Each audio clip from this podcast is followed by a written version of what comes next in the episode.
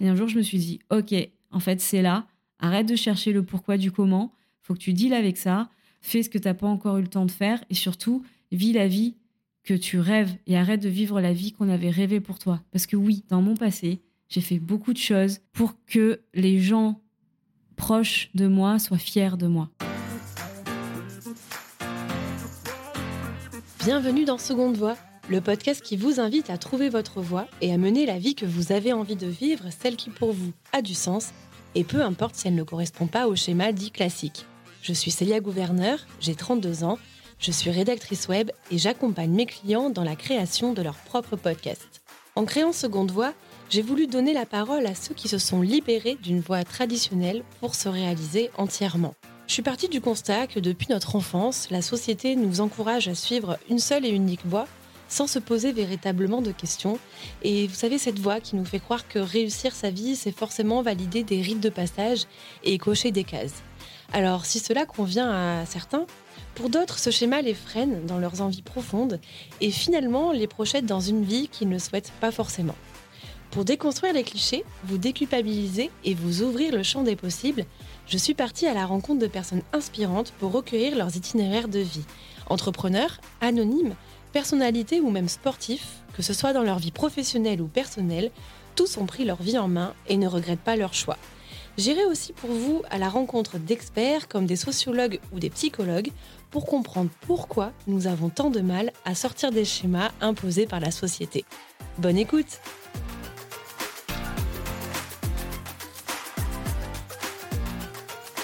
Bonjour et bienvenue dans ce premier épisode de la saison 2. Je suis ravie d'ouvrir cette saison avec l'une des plus belles personnalités que j'ai pu rencontrer depuis que Seconde Voix existe. Ça fait depuis janvier que l'on est en contact et enfin on a réussi à faire matcher nos emplois du temps pour se rencontrer. J'ai rencontré Julie Herbin-Meunier parce que j'ai voulu aborder un sujet, j'ai voulu m'intéresser à la maladie et en quoi la maladie est une épreuve qui euh, nous encourage souvent à euh, opérer une transformation. Alors cette transformation, attention, n'est pas toujours un changement de vie radical. Euh, cela peut être juste s'assumer davantage et faire ce qu'on a vraiment envie de faire. Il faut savoir que Julie, avant qu'elle tombe euh, malade, était dans une vie, une vie très cadrée, comme elle le dit. Elle était avec son compagnon depuis très longtemps. elle était propriétaire, elle avait un beau CDI. Bref, elle avait tout pour être heureuse, mais elle ne l'était pas puisque c'est une vie qu'elle n'a pas choisie, c'est plutôt les autres qui ont choisi cette vie-là. Je trouve ça dommage qu'il faille attendre qu'on soit malade pour opérer un changement. Et donc c'est le message aujourd'hui de cet épisode et de ce que Julie va vous euh, transmettre. Si on parle beaucoup de cancer du sein dans les médias, j'ai voulu aujourd'hui m'intéresser à ce qu'il y a autour de la maladie. Finalement, qu'est-ce qui change vraiment en nous? Comment on se reconstruit après le cancer? Pourquoi on fait souvent un tri dans sa vie? À quoi ressemble l'après-cancer? Pourquoi cette période souvent est beaucoup plus difficile que les traitements On en parle moins, mais c'est une période qui est un vrai chamboulement émotionnel. J'ai aussi fait appel à Julie pour vous présenter une autre manière d'aborder la maladie. Alors elle répond à toutes mes questions sans tabou et aussi elle brise un certain euh, cliché euh, qui fait croire qu'à partir du moment où on a eu une grosse épreuve comme un cancer, au final on n'a plus le droit de se plaindre. Euh, donc elle brise certains clichés sur la résilience et oui, il arrive aussi à Julie de se plaindre de futilité et tant mieux, ça lui rappelle qu'elle a envie. Je vous laisse en compagnie de Julie et je vous souhaite une très belle écoute.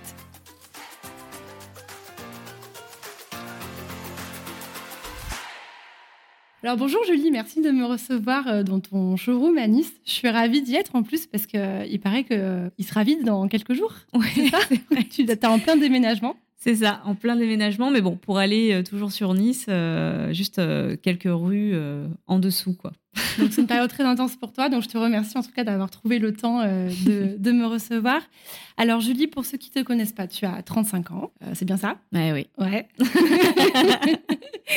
tu es l'heureuse et jeune maman de Bowie Billy et pour ça je te félicite. Merci. Parce que ça a été un long parcours, on en parlera hein, tout à l'heure.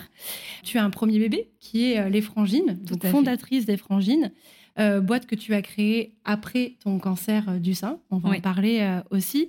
les frangines, je le décris comme ça et tu vas me dire si c'est la bonne description.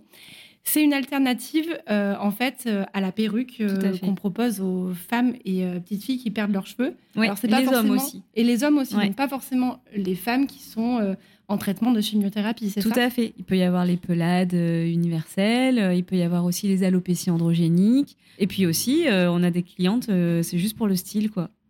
D'accord, c'est bien aussi, effectivement. oui, donc l'idée, en fait, ce sont donc des, des fausses franges. Tout à fait, qui tiennent sur les têtes qui n'ont pas de cheveux grâce à un système que j'ai breveté pendant ma propre maladie en fait, où j'ai perdu tous mes cheveux. Et par-dessus, on vient mettre euh, un turban, un bonnet. Et aujourd'hui, nous, on fabrique des bonnets en France, à Nice d'ailleurs, dans un atelier niçois, euh, qui sont thermorégulants, anti-UV, et certains sont même antibactériens pour aller jusque dans les chambres stériles si besoin, dans le cadre de euh, cancers qui mettent les défenses immunitaires complètement à plat, ce qu'on mhm. appelle l'aplasie. donc c'était important. Moi, en tant que patiente, j'ai suivi un parcours aussi particulier où j'ai vécu la chambre stérile et je voulais vraiment pouvoir proposer quelque chose de beau parce que c'est pas parce qu'on est malade qu'on n'a pas le droit d'être stylé, de confortable, mais aussi euh, qui puisse presque reproduire ce que reproduit le cheveu au naturel, c'est-à-dire mm. la thermorégulation du corps et la protection anti-UV. Voilà, ça c'est hyper ça, important. Euh, ça n'existe pas dans les perruques euh, non. proposées. Ouais. Non. Clairement, ça n'existe pas. Et puis après, bon, j'aspire pas à remplacer la perruque. C'est pas du tout, euh, c'est pas du tout mon but. Par contre, je suis complémentaire. C'est-à-dire que euh, porter une perruque tous les jours, quand on est euh, en traitement ou quand on a perdu ses cheveux, quand on la porte du matin au soir et tous les jours de la semaine, en tout temps, c'est-à-dire qu'il fasse beau, qu'il fasse pas beau, tout ça, c'est compliqué. Et en fait, les frangines, elles viennent pour donner un choix supplémentaire dans la gestion de son identité, de son image surtout. On n'a pas choisi la maladie, mais ce que je voulais apporter, c'est une solution de plus pour pouvoir choisir la façon dont on allait vivre cette image en fait que l'on ne connaît pas.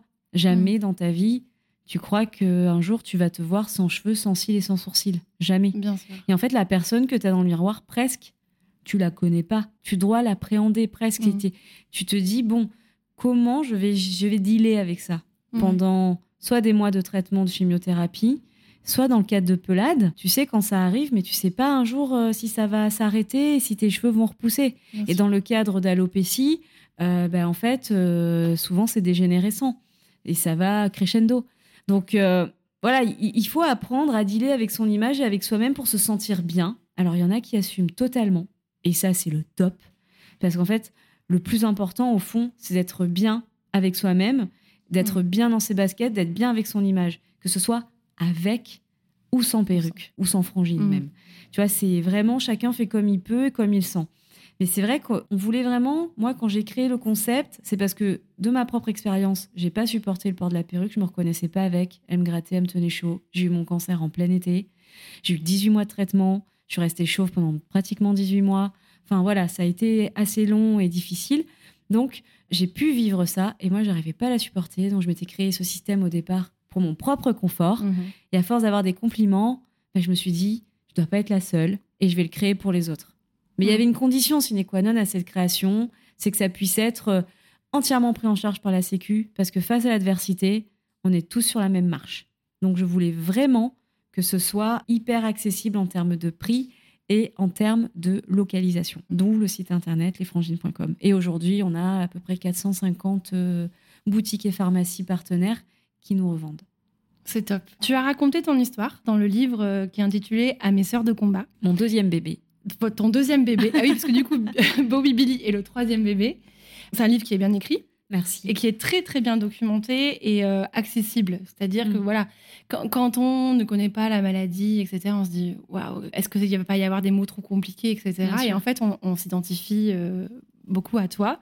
Il y a une phrase dans ton livre qui a été un rappel poignant. Moi, en fait, quand j'ai lu ton livre, je l'ai fermé et je me suis dit, mais en fait, il faut pas attendre d'avoir un truc grave pour vivre sa vie et vivre la ah, vie qu'on a envie de vivre. Et il y a une phrase de ton livre qui résume, euh, bah, en fait, la ligne éditoriale de Seconde Voix, mon podcast.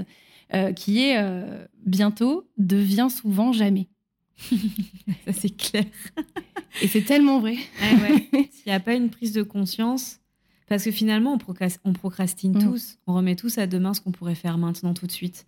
Seulement, euh, le temps passe vite et tout peut basculer du jour au lendemain. Et c'est pas des bêtises quand on te dit fais gaffe, tu peux traverser la route et te faire écraser. Ça arrive Mhm. pas qu'aux autres, en fait.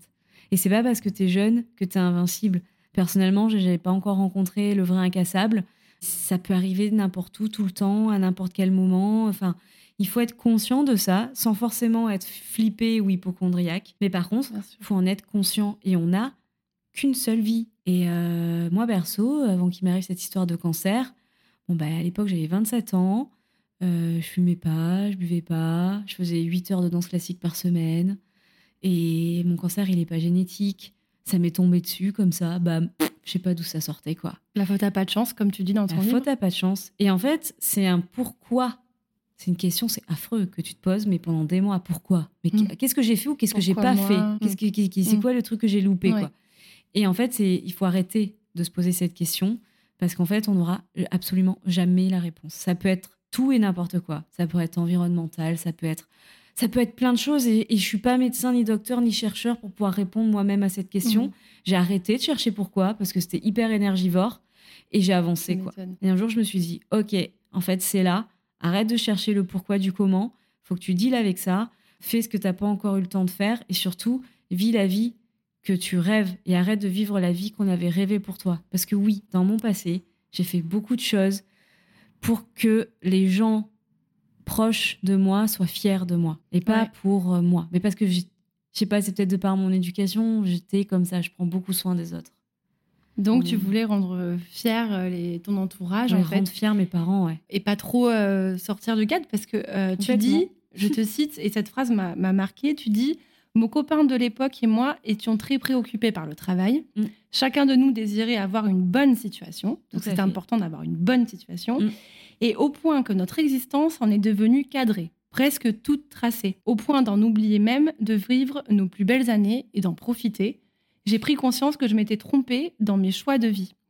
Et euh, la première question moi, que j'ai envie de te poser, c'est euh, pourquoi, à ton avis, quand on devient adulte, et euh, tu vois, quand, comme toi, à 25 ans, 26 ans, on est en couple, tu avais acheté un appartement, Ouais. tu travaillais, tu étais juriste dans l'immobilier, qu'est-ce qui fait qu'on renoue ses rêves d'adulte Parce que en introduction du livre, et là ça fait sens avec les frangines, tu dis que tu étais déjà très manuel, créatif, tu adorais dessiner. Qu'est-ce qui fait que finalement on rentre euh, dans ce schéma-là, selon toi? Ben parce qu'en fait, euh, mes parents, alors moi je suis fille, euh, je suis fille d'ouvrier quoi. Euh, ma maman, euh, elle était euh, coiffeuse, elle a, elle a eu des années et des années de chômage parce qu'elle a eu un hernie discale. Quand elle était avec mon père, elle a travaillé avec lui euh, dans son, dans, dans son établissement. Mon papa avait un bar tabac. Et en fait, elle n'était pas déclarée, ma mère. Souvent, ça, ça a été. euh, maintenant, c'est encadré, ce genre de choses, le, le rôle de la, de la conjointe qui Mhm. travaille, tout ça dans le commerce. Mais à l'époque, ça ne l'était absolument pas. Et ma mère, elle a fait ça pendant 10 ans. Où en fait, aujourd'hui, elle se retrouve à devoir travailler jusqu'à 67 ans pour euh, espérer toucher une retraite à Une 700 retraite. euros par mois. Quoi. Et en fait, c'est vrai que ma mère donc euh, quitte mon père, elle se retrouve au chômage. Elle et moi, on a vécu des moments très difficiles, sans, sans maison, où on a dû être hébergés à droite à gauche. Euh, ça, j'en parle pas dans le livre.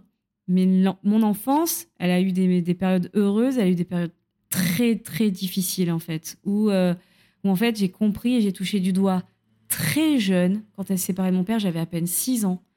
J'ai touché du doigt très jeune qu'on n'a rien sans rien Mm. et qu'en fait, il faut se faire sa propre vie et que la situation que je vivais avec ma mère, à pas savoir, euh, voilà, euh, enfin pour manger et tout, toutes les choses, tous les sacrifices qu'elle a dû faire, je, je me suis dit ça, je, je, je, je veux plus jamais le vivre en fait, je veux plus ça.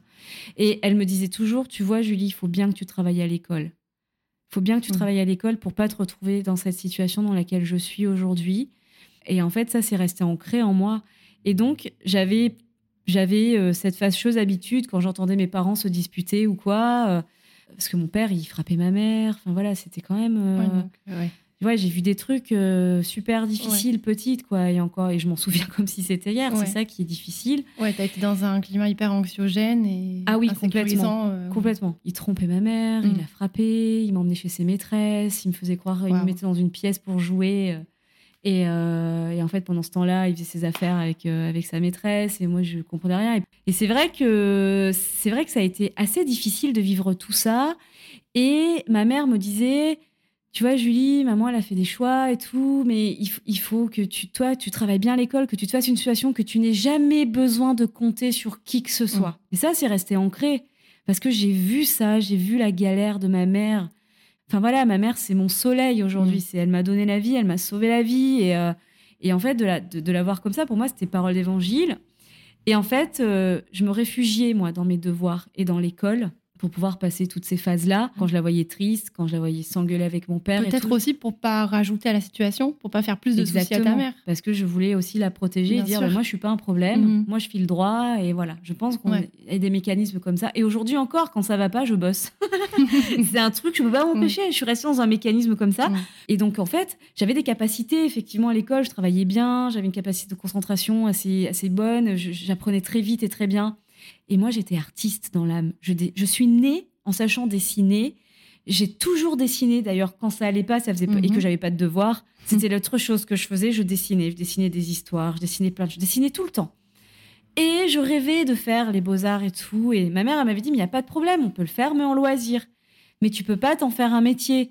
J'ai dit, ok, j'ai gardé ça en dilettante. Euh, je, je dessinais. À côté, je faisais aussi beaucoup de sport. Euh, j'ai fait, j'ai fait de la gymnastique euh, à haut niveau. Mhm. Enfin, voilà, j'étais pleine de choses pour remplir plein de choses, Ouais. certainement. Et donc, j'ai écouté, quoi. J'ai fait S, scientifique, alors que j'ai eu Mhm. 4 en maths au bac. euh, QF7, ça m'a vraiment. D'ailleurs, j'ai eu 10,00 et je pense que les profs, ils Ah ouais. me l'ont filé le bac. parce que j'étais une élève qui essayait, qui donnait. Et... Parce qu'en fait, j'ai lâché en première S parce que je sentais que finalement, j'étais peut-être pas à ma place Mhm. et que moi, ce qui m'attirait, c'était plus euh, le côté littéraire et artistique que le côté scientifique. Et donc, j'ai réussi quand même à passer mon bac tant bien que mal et j'ai essayé de me faire une situation, mais seulement, je me suis beaucoup cherchée du coup après ça. Je suis allée en océanologie. Ensuite, je suis partie en anglais. Où parce que je me suis dit, bon, bah, j'aime bien l'anglais, je vais être prof d'anglais. je suis partie en fac d'anglais, ça a duré qu'un an. Puis après, je suis partie, je me suis dit, bon, bah, je vais faire un BTS profession immobilière. Parce que j'aime bien, parce qu'en fait, j'aurais aimé faire euh, archi. Parce que je me suis dit, ça va mêler les sciences et l'art. Ouais. Donc j'ai passé, été major de promo parce que je me suis retrouvée passionnée pour le coup par le droit parce que j'avais une capacité d'apprendre par cœur euh, que je connaissais d'ailleurs. Et donc là, ça a été super facile. Et derrière, après, j'ai fait une licence de Mhm. droit et après, j'ai fait mon master 1 et mon master 2 en cours du soir. Donc je travaillais En la journée soir, comme assistante Ouais. Et ensuite, le soir, j'allais à mes cours et j'ai passé mes examens et mon master 1 et mon master 2 et je suis devenue juriste en droit immobilier, comme Wow. ça, spécialiste en expertise immobilière. Voilà. Ok. Donc, Waouh. je me suis toujours battue Mm. pour arriver aux choses. Il y a 25 ans, j'étais cadre et j'avais une petite équipe et tout, de 8 personnes. Je travaillais dans un cabinet euh, d'administration de biens euh, assez gros. Seulement, je me disputais toute la journée avec les gens. Parce que quand tu dis le droit aux gens, ils veulent pas l'entendre. C'est pas ma faute si le droit, il est Mm. Bien comme sûr. ça, en fait. Euh. Si je sais pas euh, un joint euh, c'est locatif euh, c'est pas Mm. c'est pas ma faute Mhm. euh, même si quand on voilà et je savais que je ferais pas ce métier toute ma vie parce qu'en fait je n'étais pas faite pour être en conflit en sûr. avec Ouais. les gens et est arrivé Jean-Yves Jean-Yves. Donc. Jean- Jean-Yves, il faut expliquer qui est Jean-Yves quand même. exactement en fait c'est le petit nom que j'avais donné à ma tumeur parce que ce mot il est horrible Mm. tumeur si tu le décomposes Mm. c'est juste euh, absolument affreux Ouais.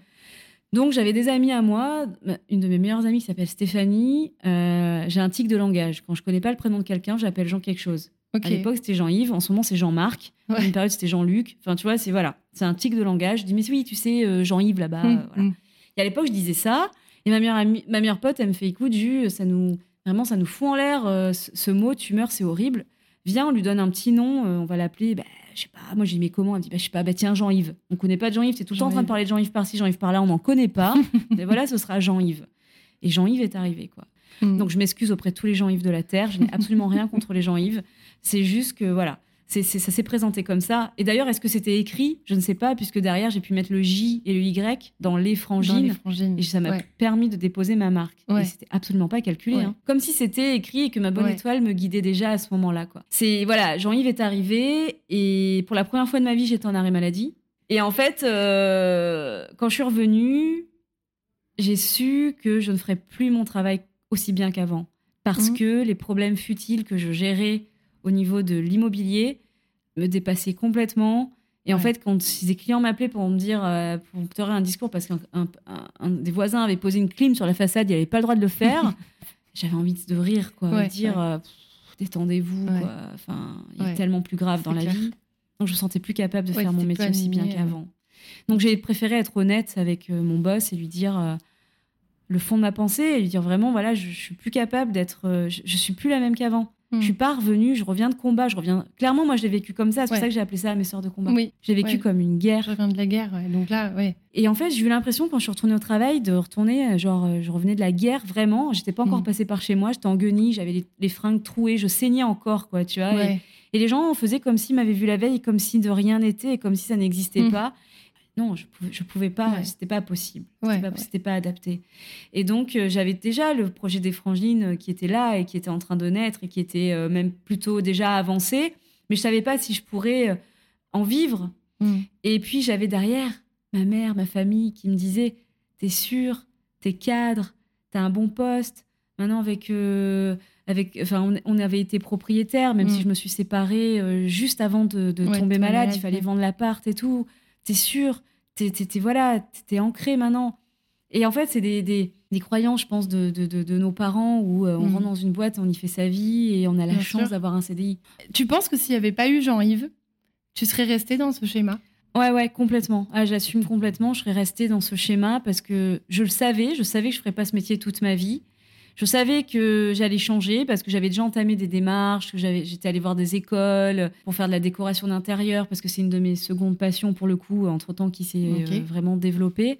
Je savais que je- ça allait prendre un peu de temps encore et j'aurais encore continué de subir volontairement euh, cette situation, le temps de d'être sûre de pouvoir changer, parce que ma mère m'a toujours dit ne te lâche jamais des deux mains. Il faut toujours avoir une liane de l'autre côté, Ouais. Parce que tout peut... En fait, c'est très difficile d'arriver en haut, mais du jour au lendemain, tu peux être en bas Mm, et mm. te retrouver euh, sans domicile fixe, Ouais. comme on a pu l'être. Donc du coup, ben, ouais, je pense que j'aurais pu rester dans ce schéma-là euh, si euh, Jean-Yves n'était pas venu mettre un coup de pied aux fesses. quoi.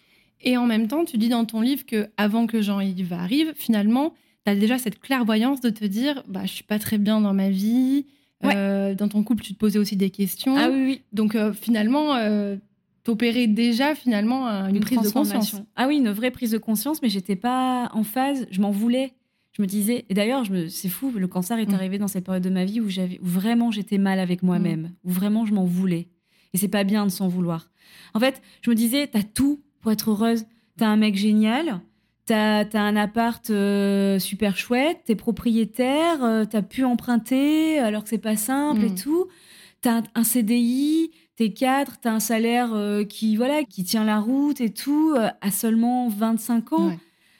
Qu'est-ce que tu veux de plus, quoi? Pourquoi t'es pas heureuse? Pourquoi tu veux, tu veux plus, en fait? Et aujourd'hui, je pense que oui, je m'étais mis dans un carré parce que, ben, euh, de par mon éducation, c'était là-dedans que résidait certainement le bonheur. Sauf que je me rendais compte que moi, c'était pas dans un carré que j'étais heureuse, c'était dans un rond, en fait. Et qu'en fait, j'étais capable de faire plein de choses. Et il fallait juste que j'ai confiance en moi et que j'ai pas peur de changer de vie. Parce que, encore une fois, ben, un, un autre travail, ça se retrouve. Et quand on a des compétences, elles sont là. Et quand on est quelqu'un de, de, de travailleur Mhm. et tout ça, on l'est et on Ouais. le reste. Et c'est pas ça qui nous définit. Ben, j'étais jeune. J'étais jeune, j'étais dans cette prise de conscience. Et en même temps, voilà, je, je m'en voulais parce que j'avais pas le recul nécessaire pour me dire que, au pire, c'est pas grave. Ben, on recommence. Mais que, par contre, on n'a qu'une seule vie Mm. et que la vie peut basculer du jour au lendemain. C'est pas parce qu'on a 25 ans qu'on a encore toute la vie devant soi. Mm, Ça, mm. c'est une fausse croyance parce que ça peut basculer demain. Et, et- et quand j'ai pris conscience de ça à cause de la maladie, c'est là que je me suis dit, mais en fait, il est temps de vivre tes rêves. Parce que t'as qu'une vie, Julie, et t'as 25 ans, t'as pensé qu'au travail, t'as jamais voyagé, t'as jamais pris l'avion. Enfin, vie, quoi. Justement, je me demandais si, si, euh, quand tu étais malade, tu t'es fait une bucket list des choses que tu veux Ouais. absolument faire une fois que tu seras guéri. Carrément. C'était quoi, par exemple? Alors, c'était euh, parcourir tous les festoches de musique euh, de, de France et de Navarre, quoi. Tu l'as fait, il me semble. Ouais, tout à fait. Après, une fois que je suis rentrée en rémission, euh, c'était voyager, Mm. prendre l'avion, partir à l'étranger et pas euh, reste, partir juste en France en bagnole ou euh, dans des contrées proches qui sont pas forcément la France mais qui sont près et en voiture et voilà de, de connaître aussi un peu le backpack, Mm. euh, tu vois. euh, je j'avais de me mettre euh, concrètement et pour de vrai chaque année partir en surf camp, Ouais. euh, chose que je que, que voilà je, je je faisais pas assez souvent. C'était vraiment de vivre les choses que j'aimais en arrêtant de, de me mettre moi-même des barrières finalement. Parce que Mm. on se met les seules barrières qui existent, c'est celles qu'on se met en vrai quoi. Mm. Parce que on croit que c'est pas possible. Mais c'est nous qui croyons ça. Et il y a quelqu'un que je reprends souvent, et j'en parle dans mon livre aussi, euh, Philippe Croison, un mec qui a eu un accident domestique et il a plus de jambes, plus de bras. Il a traversé la Manche à la nage. Et quand ce mec, en conférence sur ses deux prothèses de jambes pendant deux heures, euh, il est là, droit, il regarde la salle et il dit L'impossible n'existe pas parce que dans l'impossible, il y a possible. Mais en fait, t'as tout compris, quoi. Mm, mm. C'est terrible qu'il faut toucher du doigt, pardon, je vais Ouais. être vulgaire, la merde pour Mhm. sentir que ça pue. Euh, mais voilà, ça a été mon chemin. Et c'est vrai que ben, le cancer, pour le coup, ça m'a désinhibé sur plein de choses, Mhm. sur mon style. Donc j'avais Ouais. un style hyper euh, prépi, euh, tout ça, euh, quand j'étais juriste, parce que bah, euh, il le fallait. Et puis voilà, quand le cancer est arrivé, j'ai enfin pu exprimer aussi qui j'étais à travers ça, quoi. Avec euh, bah, des turbans, des coiffures complètement barrées, euh, des fringues complètement. des trucs qui me plaisaient en fait, mais que j'osais pas. Mais parce que Mhm. j'osais pas pourquoi? Parce que je me mettais des barrières, Ouais. tout simplement. Et donc là, j'ai tout osé. Et aujourd'hui, euh, et aujourd'hui, je suis OK avec tout ça. Je suis en phase avec moi-même et je suis heureuse avec moi-même. Mais c'est quand même dommage, je- suis d'accord avec C'est toi. quand même de- dommage. comme tu dis euh, si joliment, Ouais. de, de, ouais, de toucher la merde. euh, Voilà. Ouais, ouais. de comprendre, de devoir en passer par là pour cette prise de conscience. Alors c'est pour ça que quand la Rousse m'a proposé ce Mhm. projet d'écriture, je me suis dit c'est le moment peut-être de passer un message aussi, Ouais. de dire parce que j'en ai eu rencontré hein, des gens qui subissaient. Parce que finalement Mhm. tous on subit un peu quoi, parce que on est ancré dans des croyances et on se dit et on a des obligations. Attention, des fois tes Ouais. parents, tu penses à tes enfants. Maintenant, je suis, j'ai la chance Mhm. d'être maman et, et- et je peux comprendre ça, de se poser peut-être plusieurs fois la question avant de franchir un pas parce qu'on a des bouches à nourrir. Après, c'est vrai, la vie, elle est comme ça. Elle épargne personne. Elle est en dents de scie. Elle est capable du pire comme du meilleur. Faut pas l'oublier. Elle est pas facile. Moi, je trouve qu'elle m'a pas épargnée pour le coup. Euh, et encore aujourd'hui, euh, il- voilà, il- tous les jours, c'est pas rose, quoi. Mais c'est comme ça, c'est la vie. Et peut-être que demain, ça sera rose, en Mm, fait. mm. Il faut toujours voir plus loin que la difficulté.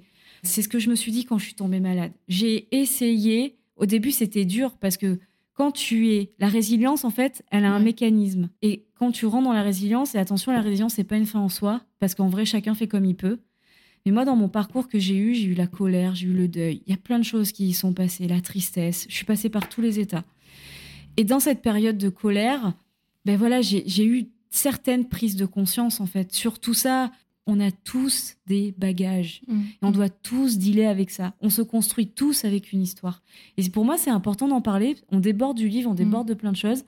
Parce que quand tu croises quelqu'un dans la rue qui va peut-être t'agresser parce que, je sais pas, tu lui as, tu lui as donné un coup d'épaule, tu vas te Mm. dire Attends, mec, ça va, détends-toi. Ouais. Mais tu sais pas la journée qu'il a passée. Tu sais pas ce qu'il vit au quotidien. Je pense qu'il faut être indulgent avec les Je autres. sais pas son vécu. Il y a une question que je me, euh, je me posais, bah, en fait, tu, tu as répondu. C'est qu'en fait, dans le livre, tu dis les épreuves euh, qu'on a hein, euh, nous permettent de trouver en nous des ressources insoupçonnées. Mais complètement. Et aussi de prendre conscience d'une chose hyper importante, c'est que l'être humain, c'est un être qui est juste hallucinant. Mm. En fait, l'être humain, il a des capacités de ouf, c'est-à-dire il est capable de s'adapter à toutes les situations et même au pire, pire des situation. situations. Mm. Vraiment. Mm. Regarde ce qui se passe dans le monde Ouais, aujourd'hui. ouais. Les gens, ils dealent quand même avec Mm. ça. L'espèce humaine, elle est, elle est, elle est comme ça. Mm. Elle est capable de ça. Et aussi, une autre chose, qui est une chance, mais qui est aussi parfois, je pense, quelque chose d'un peu pervers pour l'être humain, c'est qu'il a tendance à oublier et il oublie vite.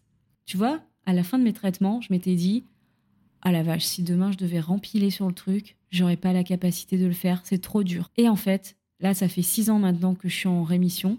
Si demain on me disait, Julie, malheureusement, c'est revenu, faut repartir à la bataille, mais en fait, je renfile le treillis et je repars parce que Mm. j'ai oublié. Mm. Je sais que ça a été dur, mais j'ai oublié dans ma chair Mm. les sensations et cette difficulté et l'essoufflement que j'ai pu avoir Bien en sûr. fait. Ce serait trop dur. Ouais. Et en fait, euh, quand j'ai dit à ma mère, mais voilà, euh, si demain je devais rempiler, je rempile et je repars au combat sans problème, parce que j'ai pris conscience que la vie, elle est, elle est, elle est belle Mm. en fait, Mm. malgré les épreuves, et que elle vaut le coup d'être vécue. Donc euh, bien sûr que je me rebattrai sans Mm. problème. Ça me fait penser que, tu sais, quand on, on vit des épreuves euh, difficiles, on entend souvent euh, Oh là là, euh, t'es forte, moi je pourrais pas. Mais Ouais. en fait, euh, j'aime bien euh, répondre, mais en fait, j'ai pas le choix. Exactement. On a mis ça sur ma route. Ouais. Bon, bah, j'ai pas le choix que de composer avec, que de passer cet obstacle. Et en fait, c'est Et- pas que tu es forte, c'est que tu fais comme tu peux, toi, ça. à travers ton prisme à Mhm. toi. Moi, on me disait souvent, mais moi, j'ai pas ta force. Mais en fait, je pense que déjà, il n'y a pas de, y a pas de, de, de culpabilité à avoir par rapport à ça. Il n'y a pas de, de, de compétition non plus, de force. Qui est plus fort, qui est plus. Exactement. faible, Juste, qui- on fait tout chacun Mhm. comme on peut. C'est pas une question de force en fait. Effectivement, il y a une question du fait qu'on n'a pas le choix, que quand c'est là, il faut dealer avec, et que en fonction des armes que l'on a en soi, Mhm. ben, on fait comme on peut. Et c'est pareil pour la résilience. Chacun fait comme il peut. Je suis pas sûre qu'il y ait un vrai chemin. Je suis pas sûre que on puisse dire qu'on atteint la résilience. Je trouve ça quand même assez. euh, C'est pas juste de dire Mhm. j'atteins la résilience. C'est- vraiment, c'est presque prétentieux. Ouais. Parce que la résilience, c'est- hyper complexe en réalité. Même moi, on me dit t'es résiliente, je suis pas sûre. Hein. Je suis pas alors sûre pas dans tous les aspects de ta vie et pas tous les jours. Euh, Exactement. Je ouais, reste un être humain Bien sûr. avec ses moments positifs, ses Mhm. moments négatifs, ses peines, ses joies. Euh, Tu te plains pour des futilités, j'imagine? complètement. Alors que je m'étais promis de ne Ouais. plus le faire. Ouais, mais la vie reprend son La cours. vie reprend son cours et quand je me plains pour des futilités, je me reprends et je me dis oh, alors là quand même t'as vu c'est futile et après je me dis eh c'est quand même cool de se plaindre pour des futilités parce que ça veut dire qu'on est passé Mhm. au-delà en Ouais. fait et qu'on est revenu dans quelque chose de, de normal, de simple. Voilà, c'est aussi important de prendre Mhm. conscience de ça, de se dire que bah oui des fois on se plaint pour des futilités mais c'est ok quoi. Et tant mieux si on Mhm. doit se plaindre que pour des futilités et pas que pour des choses graves. Bah, Ouais. En fait, l'idée, c'est, ouais, c'est, je pense que c'est normal d'avoir une émotion et de, et de s'en Oui. plaindre. Mais euh, effectivement, je, je pense que ret- trouver la ressource en soi, de se dire, bah, au final, je vais pas me rendre malade pour euh, cette futilité ou je vais pas Ouais. stresser et ruminer toute la journée. C'est peut-être ça la différence, en C'est fait. complètement ça la différence. C'est Mm. c'est juste de trouver le, la, ju- la juste réaction, le juste milieu. Voilà. Et c'est vrai que des fois, des épreuves de vie te permettent de cheminer pour comprendre tout ça. Moi, tu vois, il y a eu une fois, je suis sortie chauve, et il y a Mm. une grand-mère qui m'est tombée dessus, mais en mode vénère, Dans la rue?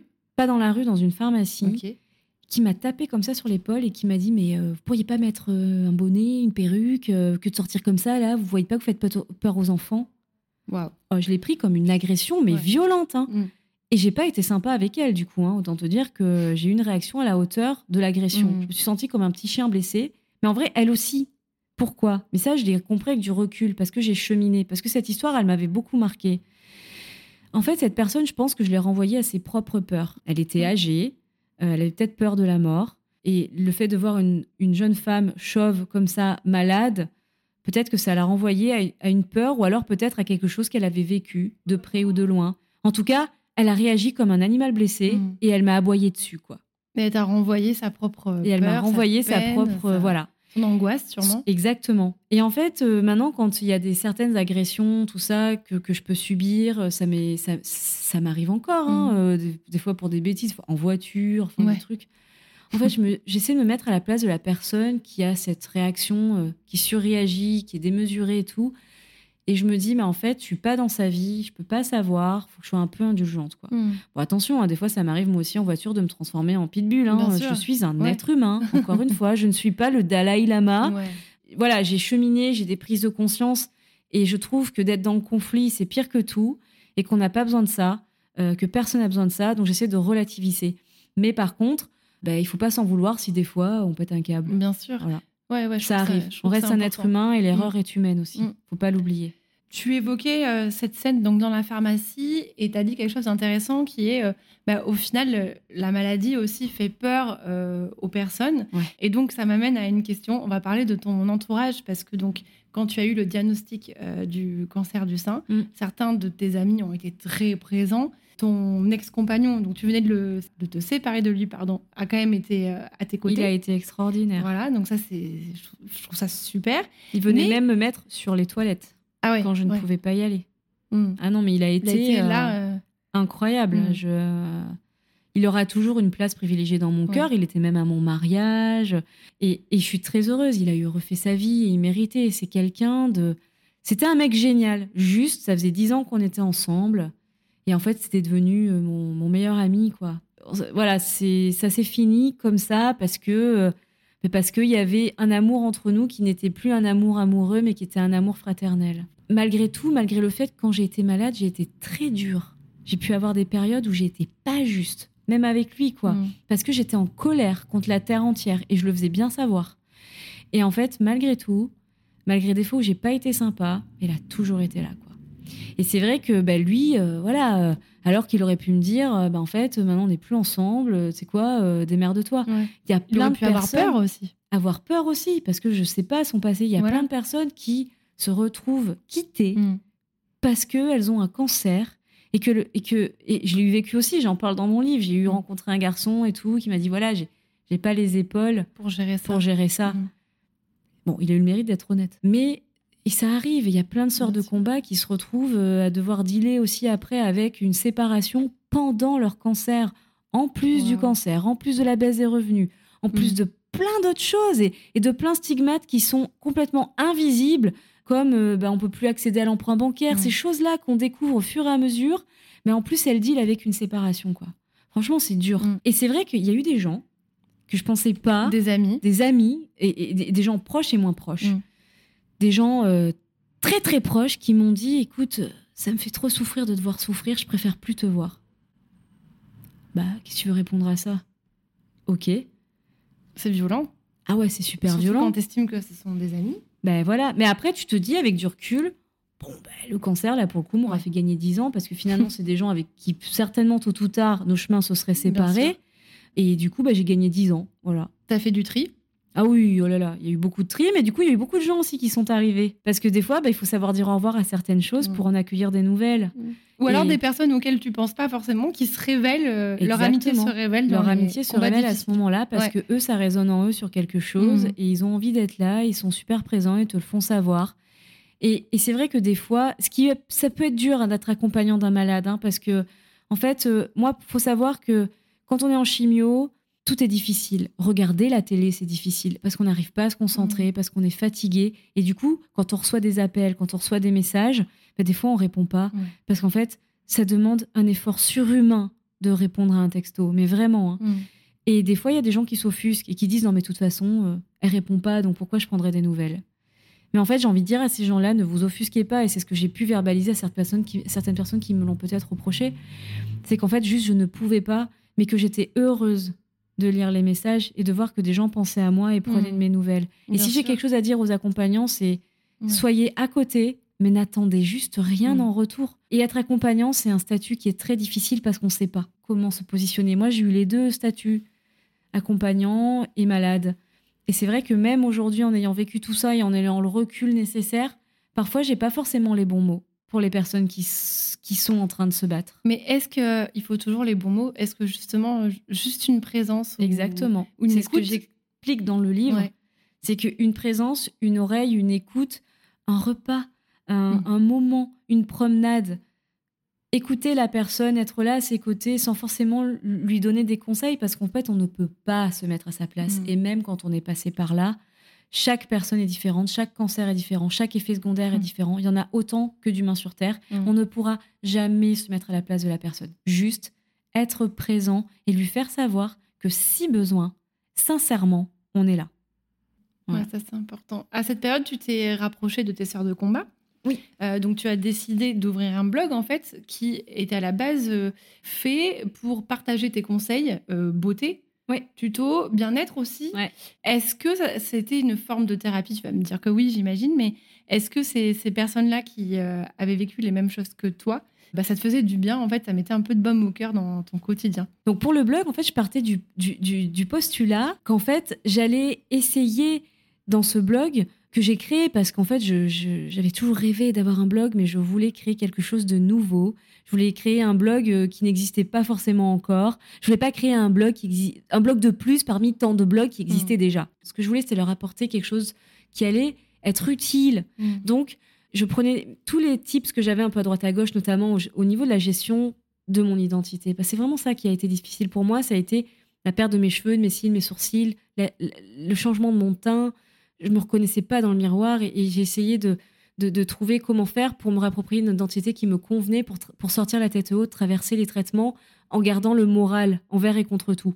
Et donc j'ai ouvert ce blog pour ça, pour dire, ben voilà, je vais vous montrer, je sais, on m'a expliqué comment on fait pour redessiner des sourcils quand on en a plus, mmh. pour se refaire un teint un peu frais quand on a un teint laiteux et un peu vert pendant les traitements, pour gérer la sécheresse de sa peau.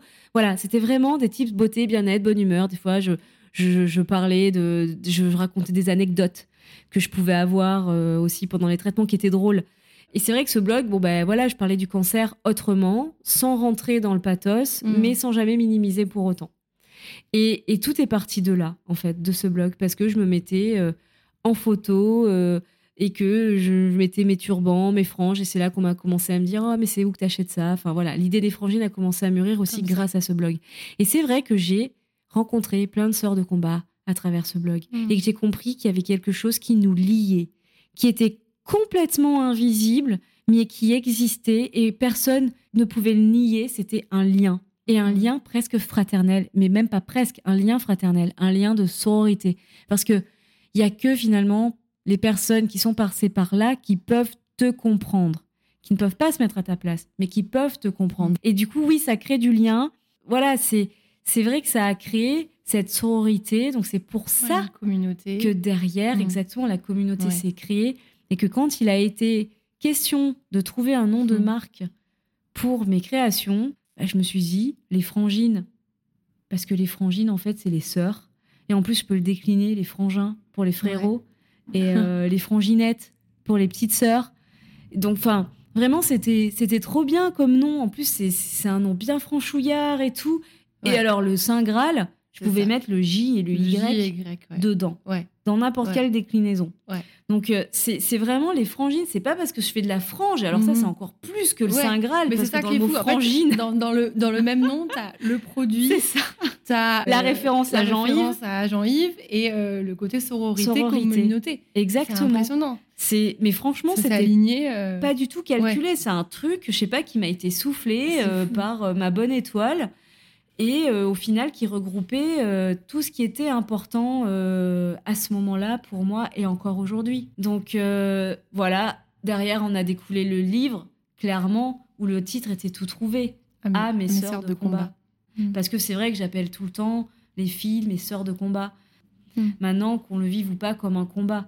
Dedans, j'essaie de relater mon histoire, mon chemin, mon parcours, j'ai essayé aussi de. Ouais, mais tu, tu, penses aussi aux autres. Je vais te faire une euh, confidence. J'ai une amie donc, qui a été atteinte d'une leucémie mm. et qui a beaucoup souffert du fait qu'au final, le, cancer du sein ou d'autres cancers sont ah beaucoup plus euh, médiatisés. Mm.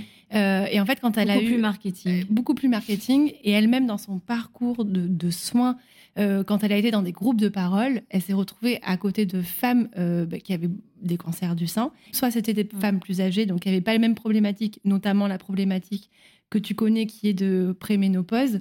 Euh, la chambre stérile aussi. La chambre euh, stérile. L'autogreffe. L'autogreffe, exactement. Voilà, pas du tout les mêmes problématiques en fait. Mm. Et elle s'est retrouvée très démunie. Et, et j'ai trouvé, enfin quand j'ai lu ton livre, je, je en ai parlé, je lui ai dit, c'est juste incroyable ce que Julie dit à la fin de ton livre. Elle a, elle a pensé à ça. Enfin voilà. en fait, c'est quelque chose auquel on ne pense pas. En fait, il y a une, je suis désolée, hein, mais il y a une discrimination qui n'est pas euh, clairement dite comme je suis en train de le dire, mais c'est de la discrimination clairement parce que on met à l'honneur certains cancers et pas d'autres, on fait de la prévention sur certains et pas d'autres. Pourquoi? Bon, mais en attendant, je vois des patientes tous les jours, mm. et il y en a certaines que je sens isolées et qui me l'ont verbalisé avec des cancers, on va dire culpabilisants, comme le cancer du poumon, mhm. où, où, elle me dit, elle a presque pas voulu m'en parler. Bah souvent, je leur dis si c'est pas indiscret, est-ce que pour quel type de cancer vous êtes suivi? Elle me dit, bah, bon, c'est pas important, euh, c'est pas, c'est pas important, on n'en parle pas, donc c'est que c'est pas important. J'ai on n'en parle pas, c'est pas important. Et elle me dit non, mais bon, j'ai eu j'ai un cancer du poumon, quoi. Et elle me dit et non, j'ai jamais fumé.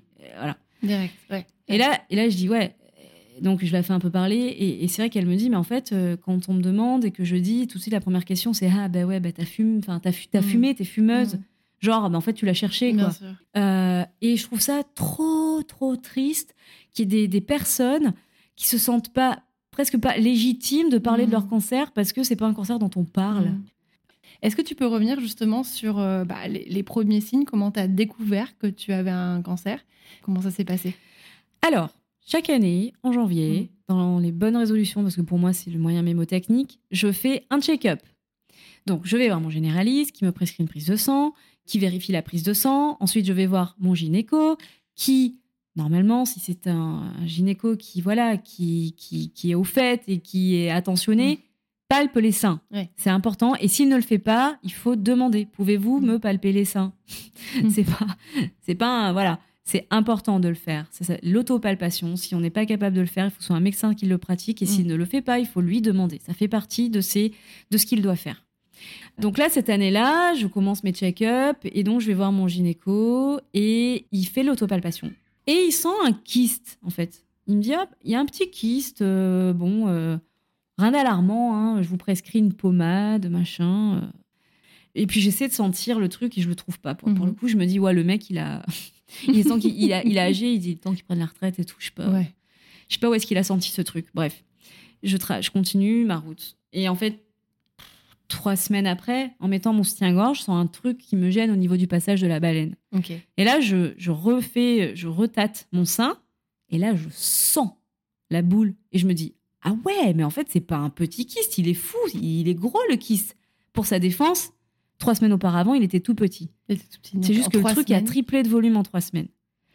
Et donc, euh, je, le week-end qui a suivi, je vais voir ma mère et je lui fais mhm. toucher. Elle a une réaction épidermique, quoi. Mais comme si elle s'était piquée une rose. Et elle me dit, euh, j'aime pas du tout.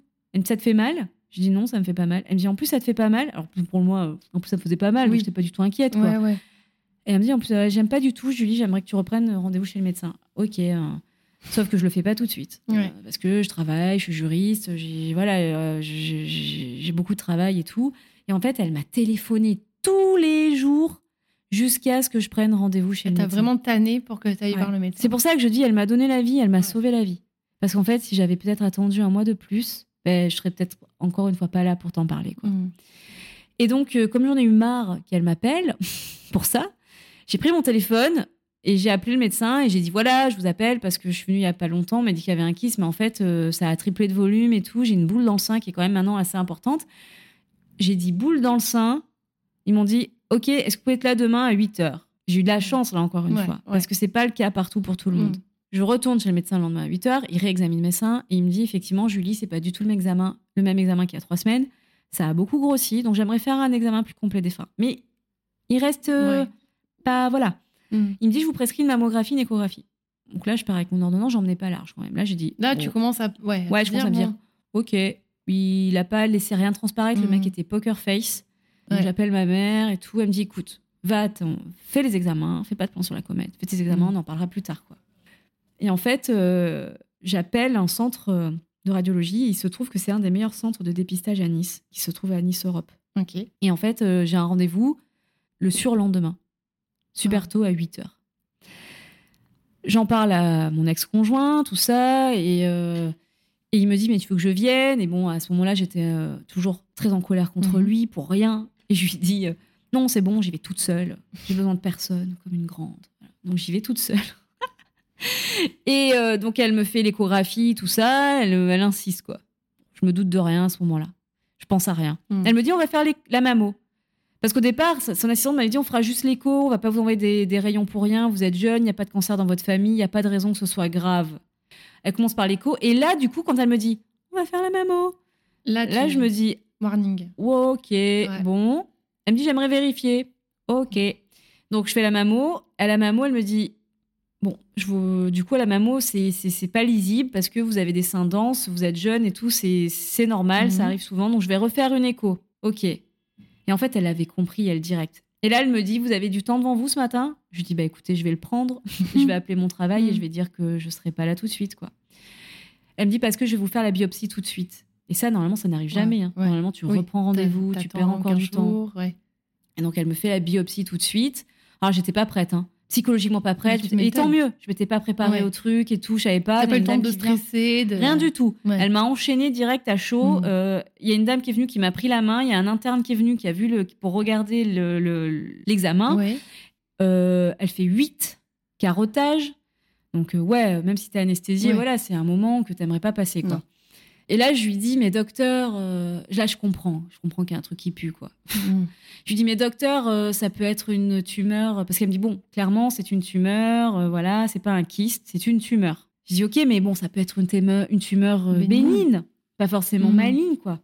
Et elle me dit, écoutez, Julie, j'aimerais me tromper, mais de par expérience, je sais que c'est pas bon. Waouh. Donc là, je prends conscience que vraiment ça pue, mais bon, le mot n'a pas été lâché, quoi. Ouais, ouais, ouais, tu Et elle me dit, mais tant et elle, elle d'elle-même, elle me le dit, mais tant qu'on n'a pas les résultats d'examen, voilà, on laisse en suspens. Euh, Je lui dis, et là, et là, moi, je switch dans ma tête parce que je commençais à pleurer et tout, mais je switch. euh, mm. Et je dis, ok, est-ce que je peux prendre l'avion? Elle me dit, oui. Euh, Elle reste un peu interloquée. Je dis non, mais parce que j'ai un rendez-vous super important demain au Mondial du tatouage à Paris. Je dois me faire un truc énorme que j'ai que j'ai dessiné moi-même et j'ai pris rendez-vous il y a des mois. Et vraiment, j'ai besoin de le faire là, et encore plus que jamais. Et elle me dit, mais oui, il n'y a pas de souci, vous prenez un doliprane si vous avez mal, Mhm. euh, voilà, mais vous pouvez prendre l'avion. Donc je suis partie à Paris. Et T'as fait euh, ton tatouage? j'ai fait mon tatouage et en fait j'avais des connaissances euh, qui ont fait que euh, ils ont un peu euh, accéléré les choses pour qu'on ait les résultats rapidement et quand je suis rentrée donc je suis partie le vendredi je rentrais le mercredi soir quand je suis rentrée le mercredi soir il y avait mes résultats donc je suis allée voir je suis allée à l'hôpital donc c'était marrant On t'a dans- appelé? Non, non alors oui on m'a appelé quand ouais. j'étais à Paris ça j'en Mm. parle dans le livre c'était une bourde ça je pense Ouais. hein. Un- le un centre Unicancer m'appelle Enfin, alors pas un centre Unicancer parce qu'Unicancer c'est que voilà c'est un centre anti-cancéreux Mhm. ça n'a rien à voir un centre de soins m'appelle pour me donner un rendez-vous. Et la secrétaire me dit, j'étais dans le métro, c'était horrible. Dans le métro, la secrétaire me dit bonjour, je centre centre nanani nanana, je vous appelle pour vous donner votre rendez-vous avec le professeur. Vous voyez quoi Et là, je dis mais pourquoi? Elle me dit ah mais vous, vous vous êtes pas au courant de mon appel? Mais non, mais pourquoi? Et en fait, ça coupe à ce moment-là. Alors je ne sais pas si elle a raccroché parce qu'elle a compris qu'elle avait fait une bourde ou si ça a coupé parce que j'étais dans le métro. En tout cas, j'ai compris qu'il y avait un truc pas normal. Je me suis effondrée dans le métro, les gens n'ont pas compris ce qui se passait. D'un coup, je me suis- mes yeux sont devenus rouges, Ouais. j'ai commencé à pleurer et ça coulait et je ne pouvais pas arrêter. Je suis sortie du métro, je me suis assise sur le champ de Mars parce que j'étais à ce moment-là, à cet endroit-là, dans l'herbe. J'ai essayé de rappeler et le téléphone ne répondait plus, quoi. Aïe, aïe. Donc, je suis restée là-dessus. J'ai fini mon séjour parisien en me disant, je me suis levée et j'ai dit, OK, le mot, il n'a pas été lâché. Donc, c'est pas grave, tu continues, tu kiffes. Donc là, je- du coup, comme j'étais sur le champ de Mars, je suis allée à la Tour Eiffel, je suis montée pour la première fois sur la Tour Eiffel. Voilà, j'ai fait mon kiff, fait, quoi. euh, Voilà. fait ton kiff. Ouais. Et après, effectivement, je suis rentrée à Nice et j'ai- atterri à l'aéroport. Et c'est marrant parce que je l'explique dans le livre, c'est vraiment la sensation que j'avais, c'est que je savais que j'atterrissais dans une vie qui allait être Mm. complètement modifiée à ce moment-là. Mm. J'atterrissais dans toute Plus tu chose. descendais et plus Ouais. tu te rapprochais de Plus je me rapprochais d'une réalité. Et c'est vrai que, ben voilà, je suis allée à l'hôpital et c'est là que le mot a été lâché, mais très proprement, quoi. On m'a dit, j'ai une bonne et une mauvaise nouvelle à vous annoncer. On commence par laquelle? Je dis, bon, Mm. la mauvaise, comme ça au moins la bonne, elle rattrapera le truc, quoi. Elle me dit, bon, la mauvaise nouvelle, c'est qu'effectivement, vous avez un cancer. Mais la bonne nouvelle, c'est qu'on va savoir le traiter. Et là, bon, bah. Ça, ça change tout quand même. Et mais par contre, la question, la première question que j'ai posée, c'était Ok, mais je vais perdre mes cheveux. C'est fou Ouais, de poser ouais, cette première question, en fait, alors qu'on parle d'un cancer et que dans l'inconscient collectif, le cancer, c'est une maladie mortelle, euh, voilà, super grave. Mm.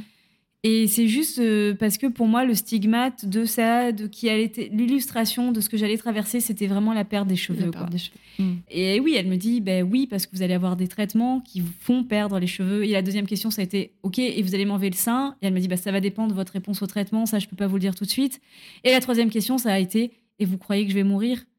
Et du coup, ça a été la même réponse. Ben, ça va dépendre de votre réponse au traitement et tout ça, c'est des questions auxquelles on peut pas répondre. On doit faire des examens complémentaires. Donc voilà comment ça s'est passé.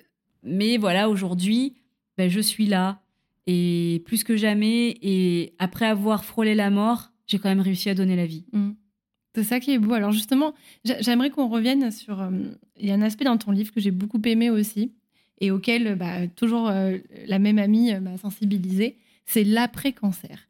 Moi, euh, ou comme d'autres, euh, enfin dans l'inconscient collectif, on se dit qu'à partir du moment où le médecin va prononcer le mot rémission, hop, c'est bon, on est guéri, tout s'en va euh, comme par magie, il n'y a plus de douleur et, et au final, bah, j'ai appris que les personnes qui étaient malades, au final, peut-être que c'était un autre combat qui commençait, Ouais. Puisque en plus d'avoir vécu une épreuve comme ça, on te rappelle que tu es différente. Pourquoi? Ben Parce que tu ne peux pas emprunter, Tous les jours. Donc, on te le le droit à l'oubli, et tous les jours, voilà, on te le rappelle. Et tu le vois dans la miroir. Parce Et que tu as des aussi. stigmates euh, visibles, les cicatrices. Ouais. Et des stigmates invisibles, la psychologie. L'après, c'est un autre combat. Pourquoi? Parce que tu es en syndrome post-traumatique. Moi, je me suis fait aider, j'ai fait de l'EMDR et tout. Hein. T'as fait une que- dépression, tu le dis Ouais, dans le livre. ouais. Et ça, euh, bah, tu vois, pareil, je trouve que ça, ça va pas être facile euh, de dire, euh, bah, en fait, je suis triste parce que forcément, la pro- les personnes qui lui disent, mais attends, mais t'es guéri. Ah, ils euh, comprenaient pas. hein. Profite de la vie maintenant. Ils comprenaient pas bon. que j'étais autant bon. positive pendant la maladie et pourquoi dans l'après, d'un Ouais. coup, bah, j'étais dans le down. Ils comprenaient pas. On attendait, en fait, on a toujours attendu de moi que je que j'ai le happy face Mm. tout le temps et on comprenait pas que d'un coup, bah, c'était plus le cas. Mais parce que, bah, encore une fois, je rentrais de la guerre et comme tout guerrier, j'étais en syndrome post-traumatique. Et du matin au soir, du soir au matin, je pensais au cancer Hmm. il pouvait se passer n'importe quoi dans ma vie. Je toussais parce que j'avais euh, reniflé un pot d'échappement. Mais pour moi, ça y est, c'est parce que j'avais une métastase. euh, Cette voilà. fameuse épée de Damoclès Ouais, que me décrivait mon ami, qui Ouais. est, euh, en fait, on y pense tout le temps. Mm. que Ça peut revenir. Ça peut revenir Ouais. et ça peut arriver à n'importe qui, Mm, en fait. Tout le monde là, cette épée Damoclès. C'est ça qu'il faut comprendre, en fait. Et c'est ça, moi, le chemin, quand j'ai cheminé que j'ai compris, c'est que c'est juste qu'avant, je ne le savais pas parce que j'étais insouciante. Je suis très nostalgique de mon insouciance, pour le Mm. coup. Parce qu'aujourd'hui, l'épée Damoclès, oui, je la connais, je sais qu'elle existe et en fait, on l'a tous. Par rapport à la maladie et au cancer, l'avantage que j'ai sur cette épée Damoclès, c'est que je suis suivie quand même, au moins une fois par an. Et que s'il y a quoi que ce soit, ben, peut-être qu'on va, on va réussir à la retenir avant euh, le coup fatal. Mm. Et c'est vrai que dans l'après, on attend de toi, les proches attendent de toi que ben, tu sois super heureuse d'avoir battu tout ça. Mais seulement le mot rémission, rien que le mot rémission. Le mot rémission, il veut dire parenthèse. hein. Mm. Il veut dire que tu es en rémission, c'est-à-dire que tu es, plus malade, mais t'es pas guéri. Voilà. Et donc toi, tu es là, quand on te dit, ouais, t'es guéri. Non, je Non, suis en rémission. Oui, bah t'es guéri. Non, je suis en rémission. Et en fait, le commun des mortels, il, il peut pas savoir ça tant qu'il n'est pas confronté, tant qu'on lui a pas expliqué, tant qu'il n'a pas pris un dictionnaire pour savoir exactement ce que ça voulait dire. Et, et puis même, j'imagine, l'entourage, même, même s'il le sait, je pense que tout à l'heure, tu parlais des accompagnants, c'est aussi, euh, allez, on souffle tous un bon coup. Bien sûr. Et euh, allez, on, Et on met- attention, on met ça un peu derrière nous, quoi. C'est de la bienveillance. C'est de la bienveillance qui est juste des fois mal dosée, Mm. euh, mis au mauvais endroit, au mauvais moment. C'est de la bienveillance. C'est juste que toi, en tant que malade, bah, tu le prends frontalement et que tu fais de ton mieux et que t'es pas bien et que tu vois que personne ne le comprend. Parce qu'ils peuvent pas se mettre à ta place. Tu vois, moi, quand j'étais malade, il y avait des dames qui étaient en rémission qui me disaient Oh là là, et vous savez, vous verrez après. J'ai mais qu'est-ce qu'elle a Pourquoi elle me dit ça? Tu m'étonnes. Moi, je Ouais. demande que ça, d'être comme Ouais. elle, être en rémission, avoir les cheveux qui repoussent. De quoi et elle se plaint, euh, quoi. pourquoi Ouais. putain, elle, elle, elle a tout, a passé, elle a tout traversé, Oui. c'est bon, elle est au bout du truc. Mm. euh, pourquoi elle me dit ça? Et quand je suis rentrée en rémission, j'ai compris. Parce qu'en fait, quand tu es rentrée en rémission, on te lâche dans le grand bain, tu vois plus ton médecin toutes les semaines comme avant, Mm. tu le vois une fois euh, tous les trois mois, Mm. puis après une fois tous les six, et après une fois tous les ans. Et donc, en fait, le moindre truc, t'as peur. Ouais. Le moindre bobo sur toi, le moindre, la moindre tâche, tu dis Euh, euh, je crois que j'ai un mélanome. Euh, tu tousses. Oh là là, je crois que en fait j'ai une métastase dans le poumon. Ah mais C'est terrible de vivre avec ça en fait. Ouais, c'est une angoisse. ça rend fou, mais vraiment. Mm. Mais il faut se dire une chose, et c'est vrai, encore une fois, c'est long, ça prend du temps en fonction de chaque personne. Euh, L'être humain, il finit par oublier, et le temps guérit les blessures. T'oublieras jamais, tu auras toujours cette peur, elle sera toujours latente, elle sera toujours là. À chaque fois que tu devras aller à tes examens, Mm. tu auras la trouille. Donc, euh, ouais, ça, c'est angoissant l'après, c'est hyper dur parce que on te demande d'être la personne d'avant alors que tu n'es plus du tout la personne d'avant. Tu es une autre personne, tu es différent, tu reviens jamais pareil d'un tel combat. Déjà, tu dois te réapproprier voilà. ton, ton corps et ton identité pendant la bataille. Mm. Mais tu dois le faire aussi dans l'après. Parce que les cheveux, ils tombent vite, mais ils repoussent pas aussi vite que ce qui tombe. Ils tombent, ils repoussent pas de la même qualité. Aussi. Ils repoussent des fois Ouais. tout bouclé. Des fois, ils repoussent poivre et sel. Des fois, ils repoussent tout fin. Des fois, ils repoussent. Enfin, tu sais pas, c'est c'est une repousse des fois qui est complètement chaotique sur les côtés, pas sur le dessus. Enfin, le temps que ça repousse bien, c'est hyper complexe. Ton corps a changé. Des fois, tu as perdu du poids. Des fois, tu as pris du poids. Tu t'es démusclé. Tu as des cicatrices. T'es plus la même personne. Il faut voir quand même le côté positif. C'est qu'il y a des, des choses à mettre en place pour pouvoir vivre l'après du mieux possible. Je me suis pardonnée et j'étais sincère. Et puis derrière, euh, je sais pas si c'est ça, mais il en a quand même découlé que, alors qu'on me disait que j'avais Ouais. autant de chances de gagner l'auto que de tomber enceinte naturellement parce que j'étais en préménopause clinique, bah écoute, spontanément, bah il y a un petit bébé qui est arrivé quoi. C'est fou. Et je sais pas si c'est parce que j'ai pardonné à mon corps, à moi-même. à- Je sais pas si c'est ça. Je, je sais pas. Je... Mais en attendant, je pense qu'il faut être clément avec soi-même. Top. Merci Julie. Mais avec euh, grand plaisir. Merci, à beaucoup. toi. J'ai adoré notre échange. C'était très, très, très intéressant. Et euh, merci pour tout ce que tu as donné, ta générosité. Non, mais c'est tout, tout à ce fait normal. Franchement, si euh, je suis comme ça et je continuerai de l'être le plus longtemps possible. Bah écoute, euh, je, on- on- franchement, continue comme ça parce que ça fait, ça fait beaucoup de bien. et je te remercie j'aimerais qu'on conclue sur ça parce que c'est vrai combien de fois, comme tu dis, bonne santé, ou quand Ouais. on dit oui, la santé c'est vraiment important et on fait oui, on sait, et on le sait tous. En fait, quand on l'a, on s'en rend pas compte On s'en rend pas compte. Tout Et- comme quand on a la mer à côté. Voilà, ou ah ouais, c'est exactement ça, ouais, je suis d'accord. Effectivement, tout comme quand on vit à Nice depuis 4 ans, 5 ans, Et qu'on peut aller se baigner entre midi et deux si on veut, mais qu'on le fait pas forcément en tant que niçois. Voilà. Exactement. Et c'est pareil pour la santé. Elle est là, et tant qu'on l'a, mais préservons-la un maximum et soyons reconnaissants envers elle et envers son corps d'être en bonne santé, en fait. Ouais, remercier son corps. Et en prendre C'est soin. hyper important. Merci Julie. Euh, Merci à toi. J'invite tout le monde à te suivre donc sur ton compte Instagram Julie Herbin Meunier Ouais. et aussi sur le compte Instagram des Frangines Oui. pour découvrir tes produits. Peut-être c'est des personnes qui euh, sont accompagnants, faire aussi connaître les Frangines. euh, Tout à fait, et les, soignants, et puis, puis Ouais. après il y a aussi ça crée des liens parce que voilà tous les, on met aussi beaucoup de sœurs de combat à l'honneur et des fois on les partage aussi en story parce qu'elles vivent des problématiques et du coup ça crée des liens. Il y a des personnes qui répondent et qui disent ah ben je vais la contacter parce que moi peut-être que je peux l'aider et tout. Enfin c'est vraiment au-delà d'être euh, une page qui est dédiée à une marque, c'est aussi euh, une page d'entraide de partage euh, voilà, où les gens peuvent, euh, peuvent demander de- des tips. Puis moi, de toute façon, il y a un point d'honneur que j'ai, c'est de répondre à tout le monde.